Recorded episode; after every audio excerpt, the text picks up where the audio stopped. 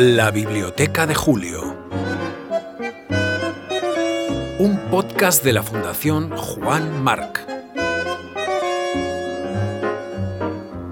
Un acercamiento a la figura y la obra de Julio Cortázar a través de los libros que le acompañaron durante su vida.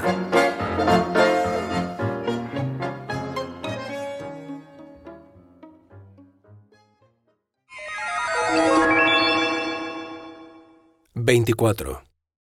De noche vienes... Elena Poniatowska... Ediciones Grijalbo... México... 1979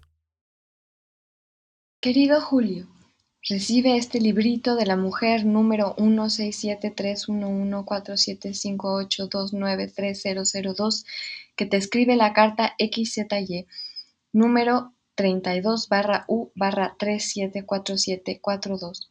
Este librito pinche, no para que lo leas, pero solo para que veas que comparto tu atracción por el rayo verde. Página 171, cosa que me dio una enorme alegría después de leer tu artículo. Te deseo una feliz Navidad y un maravilloso Año Nuevo 1980. Te quiere y admira y demás arañas muchísimo Elena. 9 de diciembre 1979. ¿Pondría Julio las cubiertas de sus libros en posición frontal, como muchos hacemos en nuestras estanterías, con las portadas que más nos gustan? Puede que sí, que se deleitara topándose de vez en cuando con esa imagen tan conocida y algo perversa de Caperucita Roja y el Lobo de Gustave Doré, con que se presenta esta colección de cuentos. No podemos saberlo, y posiblemente tampoco conozcamos nunca los términos de la broma privada sobre el rayo verde, que promete felicidad perpetua a quien lo vea, al que Poniatowska dedica un relato en este librito pinche, de signatura BCL PON 3, en la Biblioteca Cortázar. Nos queda la conjetura, pero antes de entrar en ella, unos datos biográficos en voz de la propia autora, en Café Chejov, Canal 44 de la televisión de su país, México. Mi tema mayor sería la pertenencia, pertenecer. Mi padre era, es de origen polaco, pero francés, con una madre norteamericana de San Francisco, de cerca. Mi madre era mexicana, pero de las familias que se fueron a Francia, se fueron con don Porfirio, eran porfiristas. Entonces mi, mi, mi, bisabuela, mi abuela y mi, y mi, mamá nacieron en París. Entonces ellas este, no tenían un sentido de...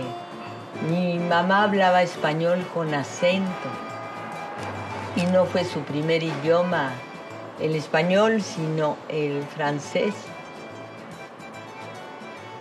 Entonces yo creo que la pertenencia a mí me preocupó. En sus orígenes, la nobleza.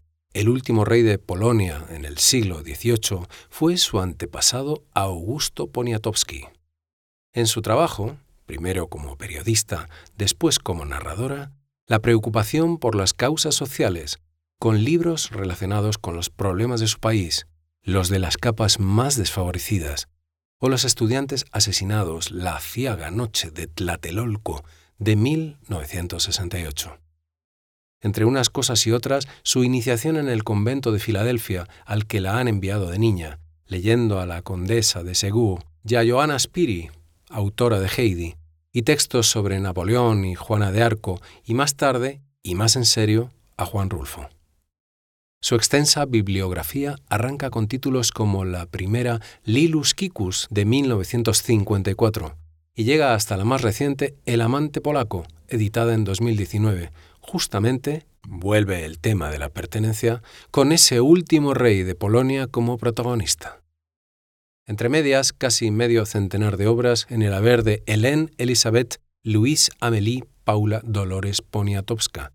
Libros como Todo empezó el domingo, hasta no verte, Jesús mío. Querido Diego, te abraza Quiela. Tinísima. La piel del cielo, Premio Alfaguara de Novela 2001. O El tren pasa primero, Premio Rómulo Gallegos 2007.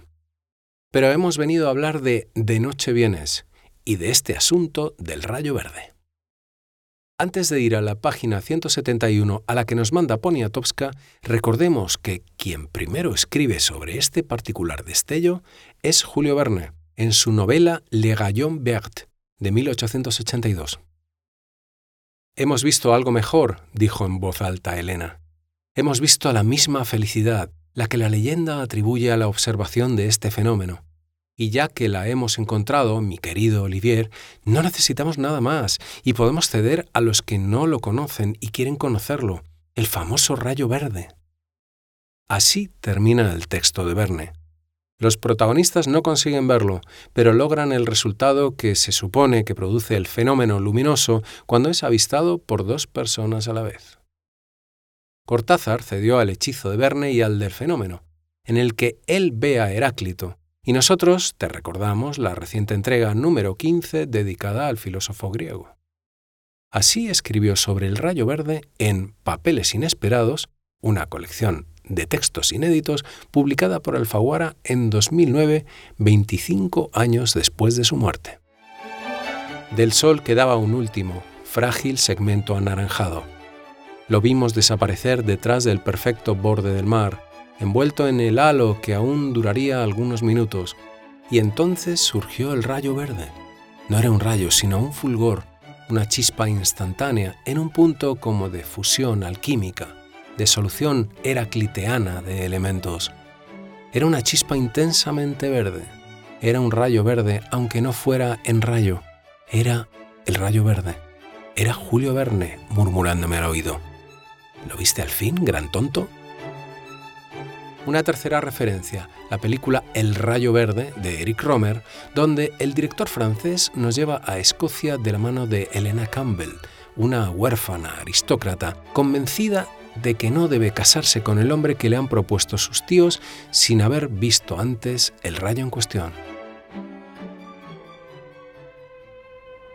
¿Tu sabes qué es el rayo verde? No, ¿c'est quoi? Cuando salgas de vacaciones te fijas muy bien porque a lo mejor alcanzas a verlo. Si no alcanzaba a verla ella, si siempre andaba escapándoseme de las manos, si no podía asirla ni respirar tranquila en su presencia, mucho menos iba a poder atrapar el rayo verde. No debes despegar los ojos del horizonte. Elena Poniatowska perpetúa el mito en su cuento, que aparece por primera vez en la revista Vuelta en octubre de 1979, aquel que vea el rayo verde gozará de felicidad vitalicia. Es, al menos, lo que le dice una madre a su hijita. Han pasado los años y esa niña ya es una anciana, pero no ha olvidado la promesa. Todo esto lo pienso ahora que estoy vieja y me he vuelto gruñona, desabrida, malhumorienta pero antes sus palabras me lanzaban a un estado de febrilidad difícil de controlar. Entonces era yo un alambrito, tenso, anhelante, que corría buscando qué. Ella me excitaba aún más. Si estoy a tu lado podré señalártelo, pero tienes que poner tú una gran atención. Toda mi atención la centraba en ella, una capacidad superior de atención. No perdía uno solo de sus gestos, sus palabras quedaban marcadas al rojo vivo en mi espíritu, como si éste fuera un anca de res. Era yo su res, su becerrita de panza. Si lo ves serás feliz. ¿Cuánto tiempo? ¿Toda mi vida? ¿Un ratito? Solo dura un instante, por eso no debes distraerte. ¿Cuánto es un instante? ¿Una fracción de segundo? ¿Un segundo? Tanto tiempo esperando, tan larga la búsqueda y profunda entre la observación de las constelaciones. Dios mío, le dirá, no me abandones, dame fuerza, permíteme hacerle frente a las llamaradas, déjame ver entre ellas el rayo verde, aunque sea el último acto de mi vida. A falta de otra cosa lo he buscado en los libros. Leí a Gamo o a Giorgio Abetti y me enteré de las manchas solares. Vi erupciones gaseosas como gigantescas columnas de fuego, me enteré de las perturbaciones magnéticas de la aurora boreal. Pregunté por la relación de las golondrinas con el sol y los sabios rieron, pero yo sé que tiene que ver con sus migraciones. Hasta aprendí algo acerca de la juventud y vejez de las estrellas y declaré que quería morir de muerte térmica al mismo tiempo que el sol. ¿Puede explotar el sol? Nunca estudié en serio. No pasé del flamarion de la astronomía popular. Los hombres me envolvieron con sus voces planas, pedregosas, su rutina y sus órdenes. Muy pronto me di cuenta que por cada mujer sobre la tierra hay un hombre dándole una orden. Un dato curioso es que de los 16 cuentos de De Noche Vienes, todos menos este presentan personajes masculinos. Como señala Liliana Pedroza en su estudio La múltiple mirada, el cuento y los personajes femeninos en Elena Poniatowska, De Noche Vienes muestra personajes con vigor, con fuerza, con énfasis en el carácter y el temple, como si de un trazo grueso en una figura dibujada se tratara. Las dentelladas ardientes del sol sobre mi piel empezaron a aflojarse. Se estaba metiendo. Yo tenía que ser feliz. Esperaría el rayo toda la vida. La arena también dejó de arder. Pude meter mis pies dentro de ella, sentirla resbalar caliente sobre mis piernas, sobre mi vientre. Era confortante. El rayo verde debía transmitir esa misma sensación de bienestar, de pertenencia. No era eso la felicidad. Dice otro estudio, este de Zhang Qi, para la Universidad de Estudios Extranjeros de Guangdong, China, titulado Más que personajes, la cuentística de Elena Poniatowska, que las voces que acechan y visten cada relato, que circulan y circundan la imaginación de Elena en su hechizo por contar, son de mujeres ásperas, pero también dulces, débiles, fuertes, jóvenes y viejas, quietas y turbulentas, todas ellas emanando de un contraste fascinante, de la misma frontera que impone el salto de un libro de cuentos a otro. Y de golpe allí estaba. Lo miro, no lo imagino, revienta como una burbuja, lo miro a pesar de la emoción que me estrangula, es un verde nunca visto, ni en las hojas de los árboles, ni en la jungla, ni en el musgo recién nacido, ni en la vegetación del trópico, ni en la milpa tierna, ni en los retoños, ni en el verde de los mares de Cozumel, ni en el fondo de las aguas más transparentes, ni en la paleta de pintor alguno, pero lo reconozco. Es el jade líquido de su risa, un instante, un segundo, una fracción de segundo.